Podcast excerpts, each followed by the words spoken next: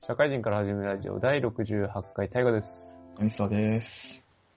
いや、もう、久々にオンラインで撮ってんじゃないですか、これは。めちゃくちゃ久しぶり。なんかさっきチャットの履歴見たらだって、去年の5月とかよ。は は一回ね、あの、第3回ぐらい聞いてもらえたらわかる感じだよね。多分あれ、そうそうそう。あれが音量、音質がぐちゃぐちゃで出してしまってるっていう、そうね。エンディングがあまりにひどかったから後日撮り直したんだよね。そう、な申し訳ない感じで、まあでもなんか知んないけど、出しちゃってるっていう自分たちの甘さ、出てるよね、あれ。あれはちょっとね、出しちゃいけないレベルだったね、クオリティがね。そう。で、なんか今、あれだよね、こう台風があって、いろいろ運行がね、そうそう、ちょっとね。電車が走らないというところで、今オンラインで撮ってますけど、いい時代になったもんだな、本当に。もっともっとどうにかしなきゃいけないけどね、こういうのって。うん。もう皆さんも音質悪いみたいなところがあったら、優しく受け止めてほしいですね。20人の視聴者にはね、優しく受け止めてほしいね。いや、もう倍になってっから今。あ、マジで？そんな言ったんだっけ？そうなんです。まあ、今数十人ぐらいですかね。見てもらえてる感じなんで。ありがたし。で、えっ、と、なんか話した方がいいですか？台風、台風やばかったっていう。ああ、そっちやばかった？いや、結構なんか何がやばかったって、もう何回も携帯が鳴るっていう非常事態が、あ、なったなったなったなった。深夜11時ぐらいまで鳴ってたんだよな。12なって時。たね。うん。避難勧告とかね。緊急なんちゃらみたいなやつね。うん。なってた正わ。直言って、わかんない。あの、やば、あの、被害が結構すごい、地域の人はすごい、いくらでもいると思うんだけど、うん。自分の住んでるとこに関しては、大したことはなかったね。ああ、うちもそうだね。あんま大したことはなかったね。ちょっと外出ちゃったもん。12時ぐらいに。夜中？そう、もう過ぎちゃった後さあ、、そうね。夜中12時ぐらいはちょっと、ただ雨降ってるだけぐらいなの。スキヤやってたんだけど、すごくない？すごいね。従業員が。ファミマもやってたんだけど。どうなってんだよ、日本社会と思ったよね。社畜根性すげえな、それ。いやーもう、みんな休まないんだなって思って。ローソンだけやってなかったかなちょっと歩いたけど。はいはいはいはい。人も割といるっていうね。12時ぐらいに外行くと。なんか商品が全然なかったわ。なんなら。ああ、らしいね。買いだめとかね。そうそうそうそう。しました、実際。してない。まあ、3日分だったら別にいいかなってなっちゃったわ。なくても。でも実際今回すげえ怖いなって思ったのは、うん。まあ水はどうにかなんじゃん。飲み物あるし。うんあの、、まあ3日ぐらいって考えるとね。そうね。そうまあガスもなんとかなんじゃん。水風呂でもいいし。最悪ね。うん。まだ暑いし。って思ったのに、電気は怖いね。めちゃくちゃ怖い。電気はやばいね。身の回り充電式の商品しかないもん、俺。そう。一番最大、まあ、多少の食材は買ったけど、一番やったのはモバイルバッテリーにフル充電にするっていう。ああ、やったわ、それは。うん、それだけだったね。結局。いや、もう乾電池式の何かも買わなきゃなんかないと思うけどね。まあね、まあそこ、いや、本当に、本当の本当のヤバめな台風だったらそれやってたかもね。そうだよね。モバイルバッテリーも乾電池式の買ってきたかもしれねえよ。本当にやべえと思ったら。確かにもう携帯がなくなったら全てが終わるっていう。今そんなんよね、マジで。だから本体の電池も重要だなってちょっと思った。僕の iPhone も1日持たないし、はいはいはいはい。もう半日ぐらいしか持たないから、いや、そもそもそものパワー必要だなみたいな。半日は厳しいね。うん。っていうとこもね、感じつつ、まあ、今回、川が氾濫したりすごかったらしいっすね。あ、なんかね、千曲川がやべえとかね。なんかそういう話は聞いてたけど。住むとこ重要っすわ。それで言うと。あ、ね、本当にね、海沿い川沿いの人たちって結構い、なんかいろんなところで戦々恐々としなきゃいけないよね。地震の時もそうだし。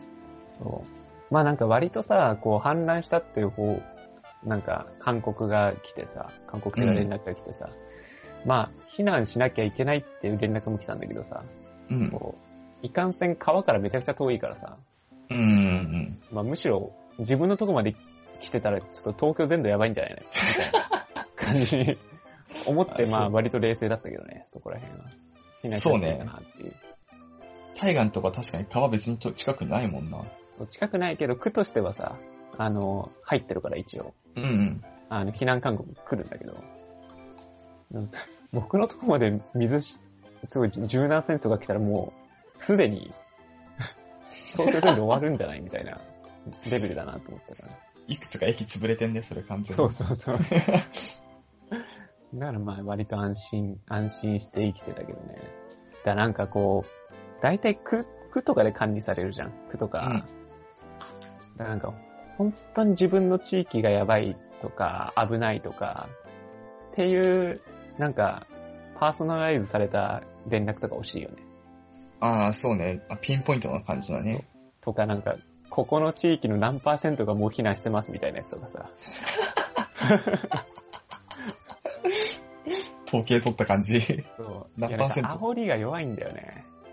避難してくださいだけだと。音だけじゃ煽られないんだよね、もう。すでに。むしろこうやって、結構安心した感じで連絡来ちゃうから、うん、うん。逆に焦んなくなっちゃうから、本当に危ない時に危ないっていう連絡になんないからさ、まあまあ確かにね。もう、え、なんか水の浸水があと、あの、数キロまで来てますとかさ、それぐらいのレベルのパーソナライズされた連絡は僕は欲しいなと思って。そこまでできたら本当に便利よね。うん。まあそこまで、ね、一人一人にやるかって話なんだけどさ。まあ、いずれやってほしいなぐらいだけどね。Google とかだったらできんじゃないと思うけどね。ね、あんだけ情報量ありゃね。うん。周りの人たちがすごい動いてますみたいな。すごい勢いで避難してますみたいな。位置情報裏で取ってるからできるでしょ。まあ、あの、個人情報あるからダメなんだけどさ。その大きな統計だったらできんじゃないの？みたいな。やってほしいな、それ。それぐらいやんないとちょっともう焦んないね。怖い怖い。若いって怖い。いや、マジでそうよね。地震とかのさ、なんか緊急地震速報じゃなくて、なんか地震来ますみたいなのもさ、うん。なんか当初めっちゃ焦ったよね、最初の方は。まあ焦った。実も実装された当初。う、もう今回なんて10回ぐらいなってんじゃん？うん。だからもう、はいはいみたいな感じで、あんまり中身を見ないでそうさ、はいはいみたいな感じでやっちゃってるから。いやいや狼少年よね。うん、それじゃダメだよねみたいなとこは思っちゃったね。まあそれは自分に対してなんだけどさ、割と。割とちゃんと見ろよみたいな。そうね。ちゃんと情報収集しろよっていうね。うん。ってとこでまあ、皆さん気をつけましょうねというところで、本編に移っていきますけれども、今回は南沢の心理学というところで、はい。まあ、ちょっと、時間空いたで何やってたか忘れましたけど、発達心理学やっていきましょう。はい。じゃあお願いします。じゃあ本編です。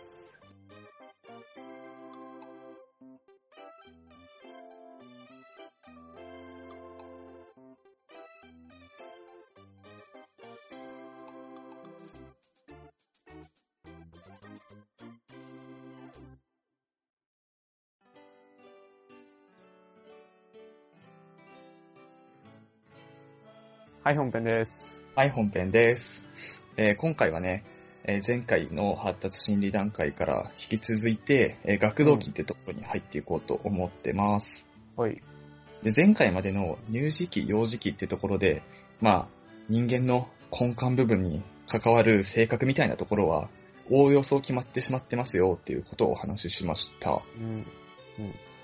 で、えー今の現代日本でいうところの、えー小学校に入学した時から、えー小学校を卒業するまでのこの小学校6年間のことを、えーうん一般的に学童期っていう言い方だったり、児童期っていう言い方をしてて、うん。で、この学童期と児童期で、えーエリクソンさんが言ってる発達心理段階も一区切りあって、その中のね、発達の課題っていうのが、勤勉性と劣等感っていうものになっていますと。うん。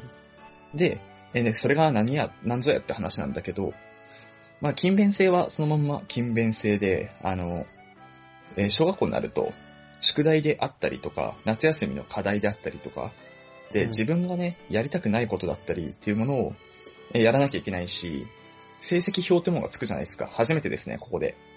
うん。で、自分が周囲と比べて劣ってるのか、できてるのかっていうところがはっきりしだすっていうね。うんうんで、できないものをできないままでほっといちゃいけないんだよね。うん。つまりと、学校生活っていうのは。っていうので、えー自分がやりたくないことだったり、できないことにも真摯に取り組むっていう勤勉性うん。と、やってもやってもできないっていうのがあるじゃないですか、中には。そうね。体育とかね。そうそうそうそう。まあ、運動能力とかは本当にそのまんまだけど、美術とかもそうだけどね。うん。で、やってもやってもできないっていうところで自分の能力を知ってしまうっていうその劣等感。っていうものが対立する二つの要素で存在していますと。はいはい。でも、えーこれちょっと小学校って6年間長いんで、えー前半後半とかに分けようかなと思ってまして、はいはい。今回は、えー小学校の低学年と中学年に入るかなぐらいのところをお話しさせていただこうかなと思ってます。うん。で、小学校低学年っていうと、まずね、小学校1、2年生の頃ですね。うん。1、2年生の頃っていうのは、まあ、まだ、まあ、幼稚園の延長線上に精神上はありますよと。うんうん。で幼さっていうのも残ってます、全然。うん。で、なんか前回話したけど、えー物事を、えー生きているように捉えてしまうというね、うん。アミニ、アミニズム的思考ってやつうんうん。もう全然残、まだまだ残っているってところからも、えー幼稚園生とかの精神を引き継いでいるってところが、えーありますと。うん。で、この頃は、えーゆちゃんと、みんなとね、仲良く遊んでるように見えても、それって一人遊びの延長線上でしかないっていうのが、えー、見解になってますと。うん。一人で遊ぶものを、えー、三人集まっているっていうか感じイメージとしては。はいはい。三人だからできることとか、三人じゃなきゃできないことだから三人でやってるっていう意味、感じじゃないよねっていう遊びもね。うんうんっていうのから、えー学級集団としてのまとまりってものもあんま強くないと。学校の中でもね。うん。うん。うん。係とか、まあ委員会み、委員会ってのもできるのって大河のとこいくつだったかわかんないけど、俺のとこは3、4年生からだったのよ。委員会って。うんうん係はあったけどね。それって、あの、小学校の1、2年生の頃は、委員会ってものに属したところで、そのまとまりってものができなくなってしまうと。はいはい。で、それがなんでかっていう話なんだけど、まだまだ1、2年生の頃って、えー、親に依存している傾向があると、教師とか。うん。で、まだまだこの頃は善悪の、えー判断っていうのも、親が言ったことイコール正しいことだったりとか、親がダメって言ったことイコール悪いことっていうふうに捉えてんだね。うんうん多律的っていう言い方をされてるんだけど、大体の場合は、大人が言ったことは正しいことで、大人がダメって言ったことは悪いことと。うん。うん。だからダメなことなんだっていうね。だから、低学年の特徴として、告げ口が多いっていうのも特徴の一つになってるっていうところですね。はあ、はいはい。チクったチクんないみたいな話ってちょっと1、2年の時多いじゃないですか。確かにね。まあ、うん、うん。まあ3、4年でも全然あるけど、うん。あれは、えー大人が言った悪いことを守んなきゃいけないっていう、その、すごいね、ざっくりした、ふんわりしたことでしか善悪を捉えてないから、そういうことが起きてしまうと。はいはい。で、その中、そういうのを、プラス、さっきの一人遊びってところの、えーまとめてね、どういうことかっていうと、まだまだ自己中心性が強いですよってところが言いたいわけなんですよ。うん。まだまだ、その、他人ってものを思いやるとか、他人の、えー立場ってものを理解するとかっていうところは、まだ弱い。ので、自己中心的で自分中心で物事を判断しているよっていうのが、この頃の特徴となっておりますと。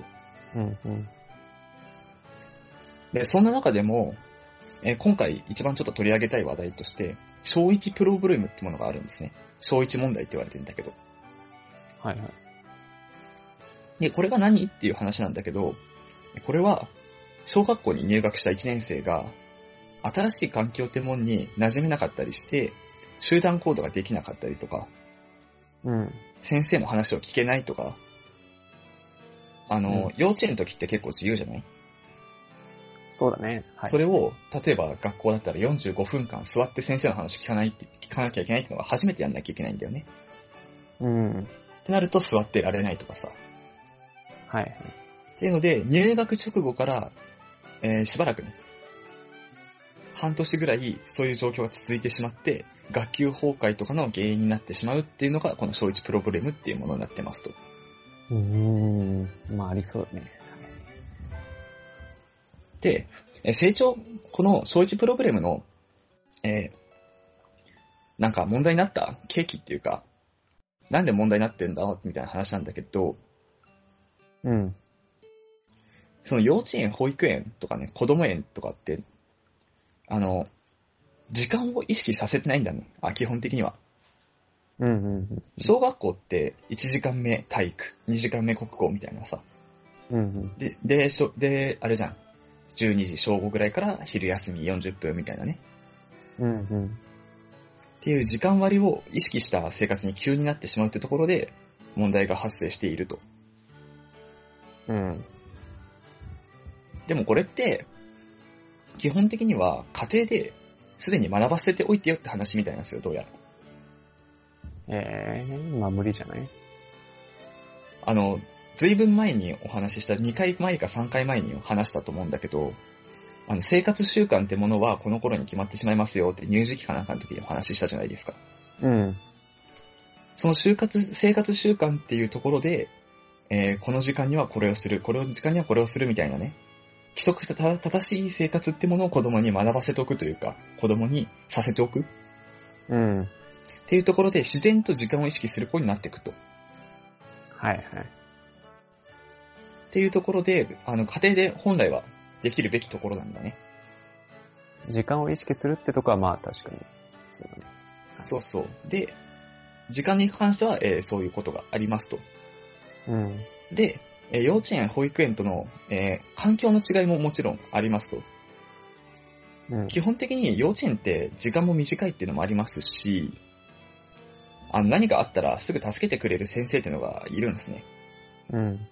ただ学校って基本的には自立を求められると。小学校って。うん。あの授業とかもさ、あの、一人一人がちゃんと授業についてこれるかって先生確認できないじゃないですか。はいはい。ついてけてる子もいればついていけない子もいるっていう状況になってしまってるじゃないですか。うん。っていう中で、えー自分のことは自分でできなきゃいけないんだね。小学校に入った時点では。うんうん。ただ、えーそこで自分の自立ってものの、への意識が低い状態で小学校に入学していると、あの、授業をね、聞いている中で分かんなかったら、分かんないからっつって立ち歩いてしまったりとか、おしゃべりを始めてしまったりっていうことになって、えー小学校になかなか順応していけないとうん。いうことがあります。で、この自立の精神っていうのはどうやって学ぶのかっていうと、これも幼児段階である程度解決しなきゃいけないところで、これも、えーっとね、社会心理学の時にお話ししたのかなあの、周りとの関わり、社会との関わりってものが希薄になってきている現在だからこそ、ちょっと起こり得る現象ですよと。うん。大人とコミュニケーションを取るっていう機会が減るっていうのが、今のせ、えーっと、社会の流れになってしまっていると。はいはい。大人とのコミュニケーションが、えー不足していたりとか、集団の中で生活するってことを養っていないっていう幼稚園生とか子供がどうなるかっていうと、自分をコントロールする能力ってものが養われていないんだね。うん。はいはい。わがまま言って他の人を困らせたっていう経験がないと、わがまま言っちゃいけないんだっていうふうになかなか思わないとかね。まあ一人っ子みたいなもんっすよね。あ、そうそうそうそうそうそうそうそうそう。で、えー最近はね、やっぱり、その自然、みんなでさ、ハイキング行こうとかっていうことも少なくなってきてたりするじゃないですか、ごご近所さんでね。うん。俺のね、えっ、と、地元ではあったんだけど、その、結構、地元の、周囲の人たちと、あの、バーベキューをするみたいな機会が夏にあったりしたんだけど、うん。まあそういうこともなくなってきてたりすると、ちょっと、えー社会の中で自分をコントロールするとか、っていうところ、自立するっていうところに、えーちょっと成長にね、難が出てしまっているのが現状ですよと。はいはい。で、これは、さらに言うと、その友達ができないっていうところにも繋がってしまうと。うん。見知らぬ人と話しかける、見知らぬ人に話しかけて見知らぬ人とコミュニケーションを取るっていう機会が、えー少なくなってるっていうのは、小学校に入っていきなりボンとね、周りに39人ぐらい知らない人がいる状況じゃないですか。うん。っていうところに行くと、えー戸惑ってしまうとかね。で、落ち着きがなくなってしまうっていうところに繋がってしまうっていうね、お話ですね。うん。で、この小一プロブレムっていうのは、家庭だけの問題ではないとされています。で今、家庭も問題ありますよって話はしたけど、その中でもやっぱり、家庭だけじゃなくてさ、周囲の環境とかも、当然、いや、まあ、今の世の中の流れとしては、子供の成長に良くないものになっていて、うん。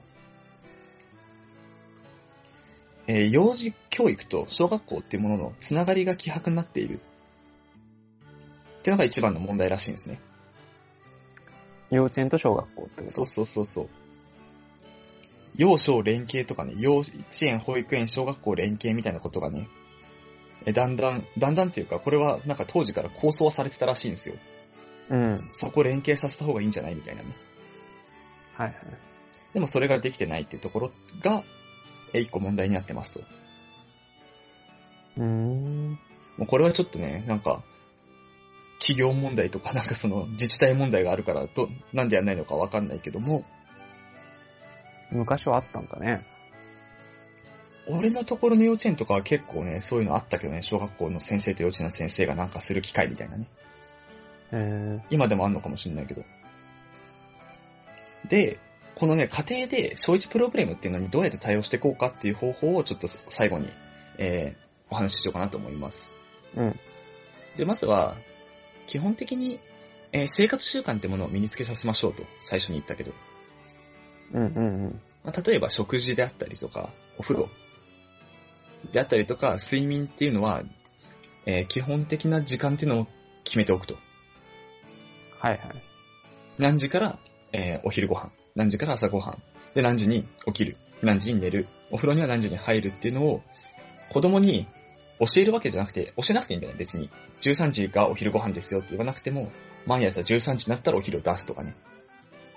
うんうん。で、すると子供は自然に、あ、13時になった、そろそろ昼ご飯の時間だっていうのを意識してくれると。うん。で、時間に対する意識が自然と養われていきますと。で、さらに、えー身の回りのことを着替えとかトイレ、片付け、整理、整頓っていうのを、ところは、自分でやらせてみようと。幼稚園のうちにね。うんうん。で、友達との関わり方とか、集団生活の時のルールってものも、幼稚園の時に教えておきましょうと。うんうん。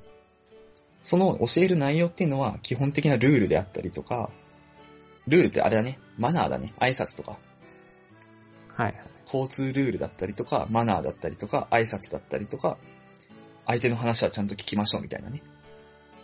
うんうん。から、え友達と一緒に遊ぶときに、え相手にやっていいことやっちゃいけないことを教えておくと。殴っちゃいけませんよとか、暴言吐いちゃいけませんよとかね。うん。っていうのも教えなきゃいけないと。で、それも教え方としてはやっちゃダメじゃなくて、ちゃんと相手の気持ちを考えようねっていう感じで促すと。うんうん。そうすることで、えー円満な人間関係を、えー小学校では築けるような子になると言われていますと。はいはい。で、あとは、えー座って勉強などをするっていう時間を作る。うん。まあ、これはね、あもう言うまでもなく、その小学校の授業に耐えうるように、あの、辛いことに30分耐えさせるっていうことも、幼稚園の時からちょくちょくやっていかないといけないよねっていう。うんうんうん。っていうものと、えあとは親が子供に見られてるっていうところを意識して生活すると。これは親じゃなくて周りの人間もそうですね。なんだけど、最初に言った通り、この頃の子供の善悪って、教師だったりとか、えー親が言ったことが全てなんですよ。うん。例えば、親が、暴力はいけません。絶対にやっちゃダメだよって言っときながら、父親が母親に暴力振るってたら、おかしいじゃんってなるのよね。子供的には。はいはい。やっちゃいけないこと親やってるじゃん。じゃあやっていいんだってなっちゃうわけですよ。うんうん。っていうところで、えー周りの人間も、えー子供に見られているってところを意識して、えー生活をした方がいいよっていうところですね。なるほどね。はい。で、さらに言うと、えー親子、親子の夫婦喧嘩みたいなのも、あの、子供の前ではこれはしない方がいいって言われてて、この頃にはね。うん。まあ理由として、その子供ってこの頃成長の段階であって、すごい、ものすごい成長していると。いろんなものを吸収している段階で、自分の父親と母親が仲が悪いっていうのを見たら、精神的な不安に陥ってしまうと。うんうんうん。で、そこの精神が不安定な状態では、なかなか成長ってものが、ね、止まってしまうんだって。はいはい。なので、えー親の仲がいいこととか、自分、自分っていうか子供だね。子供に対して親が愛情を持って接するってところは、えこの頃も重視しなきゃいけないところだと。うんうんうん。で、え最後になるけど、いろんな人と接する機会を作ってあげましょうねってところだね。うん。幼稚園と保育園とかでも、まあ十分っていうかね、人のコミュニケーションってあるんだけど、先生であったりとか、新しいお友達だったりね、うん。あるんだけど、まあそこって、幼稚園って3年間ぐらいあるじゃないですか。はいはい。3年間で慣れてっちゃうところでもあるのよ。うん。そうすると、もっと知らない人と関わらせた方がいいっていうのが、え見解で出てて、だから習い事も全然悪いことじゃないし、地域活動とかね、あの、知り合いの、あの、ママ友とかね、うんうん。を誘ってみんなで遊園地行こうとか、ハイキング行こうみたいな機会だったりとか、はいはい。っていう地域とか知り合い全員で子子育てをしていきましょうっていう姿勢が、この小学校1、2年生に入るまでだったりとか、入った後で大事になっていきますよっていうところですね。うんうんうん。えーなので、えー皆さんもね、これ小学校1、2年生ぐらいの子供とか、身近にいるんだったらどんどん関わってあげることが、えーこの子供のためにもなりますっていうお話でした。なるほど。で、まあはい次回は、ここからね、中学年とかね、高学年の話になっていくんだけど、うん。先にちょっと言っとくと、あの、中学年、高学年になってくると、またちょっと問題がもう一個あって、10歳の壁、9歳の壁ってものがあるんですよ。はいはい。まあ、10歳の壁、9歳の壁っていうのは、その、成長がね、どんどん大人に近づいているとうん。いうことで、あの、前回からなんかに話した全能感とか万能感うん。っていうものをどんどん失っていく過程で、どんどん精神が不安定になっている子供の状態を10歳の壁とか9歳の壁って言い方をするんだけど、それについて次回は話していければかなと思っています。わかりました。じゃあ本編はこんな感じで、はい。じゃあ、エンディングです。はい、エンディングです。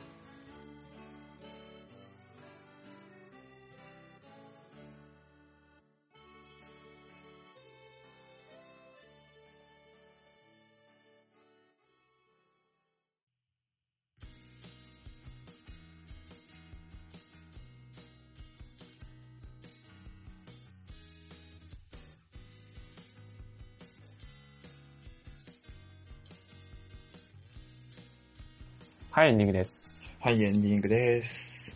うん。あの、そんなに、まあ今回割と納得しちゃったんだけどさ、うん。いろいろ。なんか結構、海外とかさ、うん。アメリカとかってさ、ほ、あんまり自宅で勉強させる的なの多いじゃん？はいはいはいはい。あれってだから、周りとの関係性希薄になってるけど、あれが推奨されてんだなっていう感じするよね。ああ、ちょっと海外のその、なんか、子供の時の教育方法って全然知らないんだけど、あそ家庭で勉強させるっていうのはあったけど、遊ぶ時間とか少ないんかね？日本と比べて。ねえ。いやー、なんか、日本は逆に言うと、そこら辺がしっかりしすぎちゃってんのかなっていう気はちょっとしたけどね。あー、システマチックになりってるって感じ？そうそうそうそう。なんかこう、アメリカとかっていうのがそういう家とかでこうやってて割と自由にやってるから新しいビジネスとかなんかそういうのって生まれてたりとかすんのかなとかちょっと思ったりとか。あー、それあるかもね。確かに。そう。まあ自由の国って言われてるぐらいだから。そこが、そういうのはあんのかな子供の頃がシステマチックじゃないっていうのが、大人になってからの発想力とかにつながるのかもね。そう。あ割と、だから、その幼少期の幼稚園とか保育園でしっかり教えましょうっつって、しっかり教えたことが、うん。なんか、まあ、小学校1年生の時に落ち着くかもねっていう気はするんだけど、うん。落ち着くことがいいのかっていうこと？そうね。うん。一長一短感あるね。確かに。なんだよね。まあなんかちょっ100%といいとは言えないね。そう、先生の押し付けじゃないみたいな。大人の押し付けじゃない、それみたいなうんうん。ことはちょっと感じたかな。思ったことでした。確かにね、それ面白いな。ちょっとアメリカの方の話は全然知らねえからな。調べてみるのも面白いかも。結局大人が考えたことじゃんみたいな。うまくいくために考えたことでしょ、それみたいな。うまくいくってのもわかんないしね。うん。どうなったらす、この通りにどうなったらさ、成功例なのかもわかんないもんね。うん、なんかこう、小学校で学級崩壊が起こるから、うん。それっていうのは大人が困るから、うん。幼児の時に、みたいな、なんかこう、解決策がなんか、割と、子供のこと本当に考えてそれ考えてんのっていう、確かにね。若干したね、やっぱり。確かに確かにね。この、元々がね、消費プログラムを解消しなきゃいけない理由が、大人が困るからっていうのはおかしいだろうってことだよね。うん。別に、だからそれがずっと起こったら、まあ大人以外に困ること、子供が時間を気にしないとかっていうことになってくるってことだよね。あと嫌なことから背を向けるとか、うんうん。みたいな。まあコミュニケーションが取れないとかね。うん。そう、そうなのかな。まあ、それはちょっとありそうだけどね。まあコミュニケーションとかはね、学校じゃなくてもまあ身につけられるしね、遊びとかなんか、いろんな人と関わらせてればね、勝手に。うん。まあ、要は多分、振れ幅が大きくなるんだろうなっていう気はしたけどね。うん。そういう、その、海外とかの教育とか、そうやっちゃうと、ああ、めっちゃできることめっちゃできないことみたいなね。そうそうそう。なんかまあ、みんなで一緒に歩いていこうぜっていう話だったら、うん。まあ、そのシステマチックに考えるっていうのはまあ、間違ってはいないかなっていう。なんか60回特別かなんかでさ、お話ししたさ、うん。あの、日本人がよく海外の人に驚かれることで、時間にししっかりしてるみたいなうん。話ってあったけどさ、まあ、それもこういう教育を日本がしてるからなのかもしれないよね。そうだよなそれは。海外の人がこれやってないんだったら、まあなかなかね、時間にルーズな大人になってしまってもおかしくないからね。いいじゃん、電車が時間通りに来なくたってって思っちゃうもんね。別に。今の日本を支えてるのはこの教育かもしれないけどね。そのそう、何？アイデンティティだよね。日本の。大人がきっちりしましょうねって考えてるからそうなってんだよね。そうね。本当に子供のためかどうかはまあ怪しいわな、確かにね。うん。ななんかその、結局、なんか夜寝て、その、あの、朝起きる、うん。3食しっかり食べる、っていう、なんかその、前の幼児期の話っうん。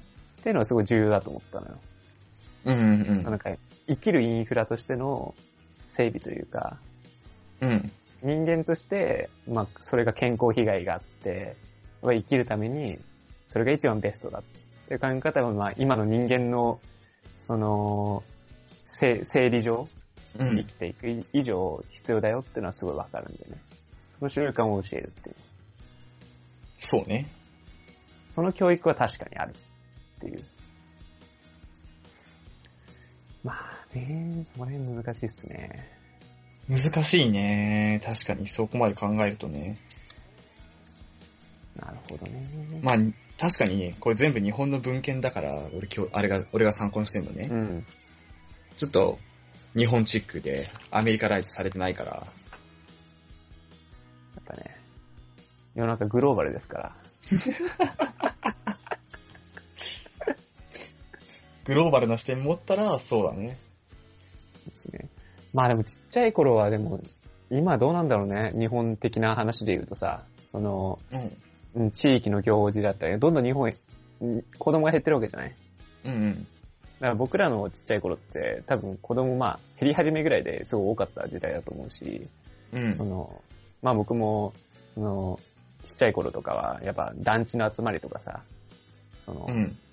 よく、例えば餅つきとかさ、やったね。そう、あとフィールドワークみたいなこととかさ、うん。いくらでもあって、まあそれは多分いいことだったんだろうなと思うんだけど、まあ今どうなんだろうなって思うもん。実家とか帰ってもやっぱりおじいちゃんおばあちゃんばっかだし、子供が多分すごい少ないし、で、それでこそ周りも一人っ子が多いわけでしょ？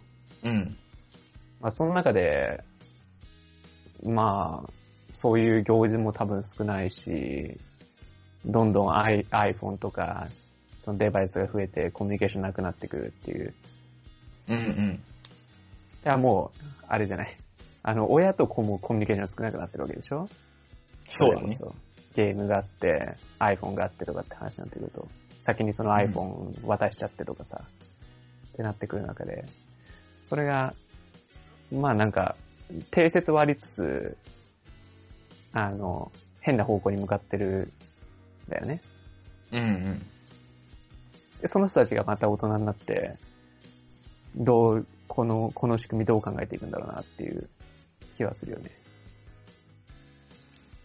そうね。その子が大人になってっていうのを繰り返していくと負のループ感あるわな。うん。一人っ子ね。で、一人っ子が兄弟いるかってすごいさ、こう、うん。今大人になってもさ、なんかよく話に出るじゃん。こうな出んか、る出る出る。ああ、姉がいるっぽいね、とか。あるね、そういうの。ああ、一人っ子っぽい。一人っ子っぽいってめちゃくちゃマイナスワードじゃない？なんかわかんないけど。え イメージがね、なんか B 型っぽいと一緒だよね。ぽいぽいみたいな。お前それもう、悪口言いたくないけど、そういう言い方にして悪口言ってんだろみたいな。8割ぐらい悪口だもんね。そう。まあ言われたことないけどね、割と。一人っ子っぽいって。B 型はよく言われるんだけどね。B 型はよく言われるし、B 型。AB 型もよく言われるんだけど、おまあでも一人っ子だよね、とは言われない。ね。結構そのまんま僕は、あの、兄弟というか上がいるってよく言われるから、はいはいはい。そのまんまだなって感じだけど。俺はあんまり長男っぽいって言われないね。そうね。南さんも甘えて生きてそうだもんね。一人っ子っぽいとも言われたことないけどね。うん。俺も上がいるように見られがちだわ。なんかまあ、僕とかで言うと、割となんかこう、世の中に甘えて生きてるっぽいから、っていう若干の悪口だろうなと思って受け取ってるけどね、いつも。そうなんか一人っ子っぽいお、あの、お兄さんっぽい弟っぽいとかってさ、うん。お兄さんっぽい以外全部さ、悪口入ってるよな。うん。なんか面倒見がいいとかね、思われるわけ。けじゃん。上が、下がいるっていうのは。そうそう、せ責任感があるとかね。そうそうそう。こいつ甘えて、甘えて生きてんな、みたいな。悪口入ってるよな。悪口入ってんだよね、あれ。まあそういう悪口はなんかうまいよね。そういうね、なんか、逃れられない事実からこう、悪口言うみたいな。陰湿。陰湿だよね、あれ。陰湿すぎるだろ。まあ直接お前自分勝手って言いたくないんだろっていううんうん。ことで、B 型、B 型っぽいもそうだもんね。B 型っぽいもなんかの、血の、血のタイプ変えらんないからね。そう、なんかね、なんだっけ、これ調べてる時にさ、うん。その、子供の頃に、その兄弟がいた人といない人と、うん。上がいた人、下がいた人とかで、なんかコミュニケーション能力とかに違いが出るのかみたいなはいはいはい。研究はあったんだけど、確かね、差がなかったんだよね。あ、そまあ、コミュニケーションに関してはだけどね、その性格みたいなところは変わるかもしれないけど。う。ねえ。僕も8人兄弟とかあったら、すごいあると思うよ。昔の将軍様じゃないか、8人兄弟って。いやもう、8人兄弟とかいたらさ、真ん中の、ね、もうなんか、生まれた時から比較されてんじゃん。うん。まあ、一番上と一番下はわかんないけどさ。1番目、2番目、3番目の争いがあって、4、5、6の争いがあって、7、8の争いがあるみたいな感じだよね。おうもう生まれた時からほぼオンリーワンじゃないみたいな。まあ、うんいや、お 親はそう思ってないかもしれないけど、もうそうなっちゃうじゃん、でも。8人もいたら。8人の中から優秀な一人を探し当てるゲームみたいな感じだもんね。うん。だなそうなってくると精神よじれるよな一人っ子、一人っ子も一人っ子で、ね、すげえ愛情注がれるとかよく言うからね。ねえ、一人っ子が良かったかな よかったんだ。望みなんだ。いや、もう、だって、まあ、親が大富豪だったら別だけどさ、うん。とんでもない経済格差じゃない？一人か二人って。まあ確かにね、うん千万、うん千万は言い過ぎか。千、千万ぐらい変わんのか。そうだよ。なんかもう、いや、本当は、子供一人に、うん。あの、4000万かけれたのを、二人生まれたことによって半分になってるって話だからね。うんうん。その全部注がれることは別としてさ。って考えたら、ものすごい夢広がるじゃんその、あの、コミュニケーションっていうものを犠牲にしてプラスで得たものっていうのがどっちがでかいんだろうなって思うよね。そうね。そこまでその兄弟がいるってことがプラスなのかっていう。よく言うよね。なんか、なんだっけ。女兄弟がいる人は女の扱い方が上手くなるみたいな。うんうんうんうん。それに2000万の価値があるのかって話よね。そう。そんな大したことないでしょ。なさそそれで、その2000万あったらいくらでも、その習い事できてさ、うん。塾も幼稚園ぐらいからできるでしょ？わかんないけど。まあ、活かせるかは別としてね。うん。それぐらいの格差があるわけじゃん。うん。ってなったら、僕なんか、やっぱり、お金って大事だし、そっちの方が、あの、もしかしたら、個人の能力としては上がるんじゃないかなって思っちゃうよね。能力は上がるかもね。今後は、どんどん、その、一人に対する、その、ニーリというか、給料が下がっ、下がってるのか上がってるかもしれないけど、なんなんとなく下がってる実感じゃない、うん、お金がないって言うじゃんそうね。だから、だから、やっぱり、こう、国のレベルっていうのは下がるごとに、どんどん悪のループ入るよね。あの、なんだっけ、どう、同じ性別の兄弟だったら、ワンチャン比較対象がすぐそばにいるっていうのはね、なんかいいことっぽいけどね、イメージだけどね。ん？同性ってこと？そうそう。あの、弟お兄さんの関係とか、妹お姉さんの関係とか。はい。ああ、そういうことか。だからさ、あの、弟がお兄さんに負けないようにとかさ、うん、うん。で逆にお兄さんも弟に負けないようにみたいな、謎の競争、競争力がつくのかなと思うね。まあよくなんかこう、オリンピックの選手とかでよく兄弟多いよね。おいおいおいおい、スポーツ多い。うん。それはそういう理由かもしれないよね。そういうのを考えたら、まあ、同性だったら悪くないかなと思っちゃうね。うん。まあね。確かまあ、異性だとわかんないね。自分がいないからってのもあるし。に。そうね。なんか単純に一人っ子かける2みたいなイメージが俺のイメージだけどね。何？南沢は同性じゃん。うそういうの言うとそんな競争心あったの？俺はないけど、下はあったっぽいね、やっぱり。ああ。あるか。それで言うとね、一番下とはね、6個も離れてるから絶対追いつけないんだよね。はいはいはいはい。小学校の時とかは特に。まあこれからだよね。もう、今となっちゃもういろんなもん追い抜かれてるからな。でも俺もあったけどね、やっぱり異性だけど、あ、そうなんだ。異性でもやっぱあるんだ。学力とかやっぱあったかな。うんうんうん。頭の出来というか。うん。まあ。なんかこう、無意識のうちに、まあ、無意識っていうか、高校とかもそうだけど、うん。姉より下には行かないようにしようとか、うんうん。まあ、同じとこ行きゃいいかなと思って一緒のとこ行ったけど、何も言われないかあれ、タイガお姉さんも同じだったの？な。同じ同じ。あ、そうなんだ。それ知らんかったわ。被ってないけどね。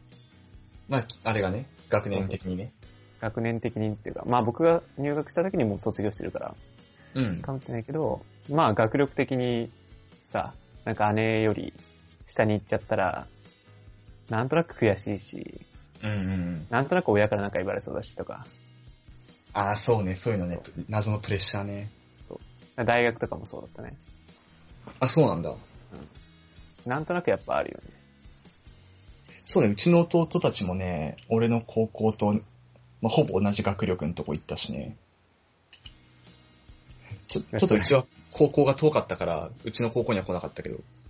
上、上がその、なんかアベレージゾーンを引くっていうのはなんかあんまり良くないと思うけど。よくないよね。あ、それでいいのかみたいな。これなら文句なしの妥協点作ってるからね。だから、それでこそさ、僕の姉がもっとすごかったらさ、うん。もっと頑張れたかもしれないよね。そうだよね。か、姉のせいか。最低。考え方が最低すぎる。うんまた言い訳ができてしまったな。いろいろ人生において。でもでかいけどね、存在としてはね。今日意外ね 一番身近な比較対象というか。うん。まあ、だからさ、まあ、正直頭の出来ってあんまり、なんか、いい悪いないって言ってなかったっけ？あ、なんだろう、その、うん生まれた時とかさ、脳は同じ、ああ、そうそうそうそう。あの、大きさだし、っていうう話んあったと思うけど、やっぱり、こう、親が医大出てましたとかさ、医者ですとか、って話になってくるとやっぱ話違うんだろうね。そこなんだろうね。そうね。まあ、あの、幼少期の頃からの育て方よね。と環境よね、周囲の。いやもう育て方がうんぬんでもさ、こう、親が医者で、親が東大行ってみたいな話になった時って、一番やっぱりこう気にするのって親だし、うん。なってきた時に、やっぱり、医大行こうとかってなるよね。まあ医大っていうか、その同じレベルの学校に行きたい、行こうとかってなるよね。自然と。なるなるなる。環境よね。うん。その能力差はないにしてもさ、意識差とかね、うん。全然あると思うし。そうだよななるほどね。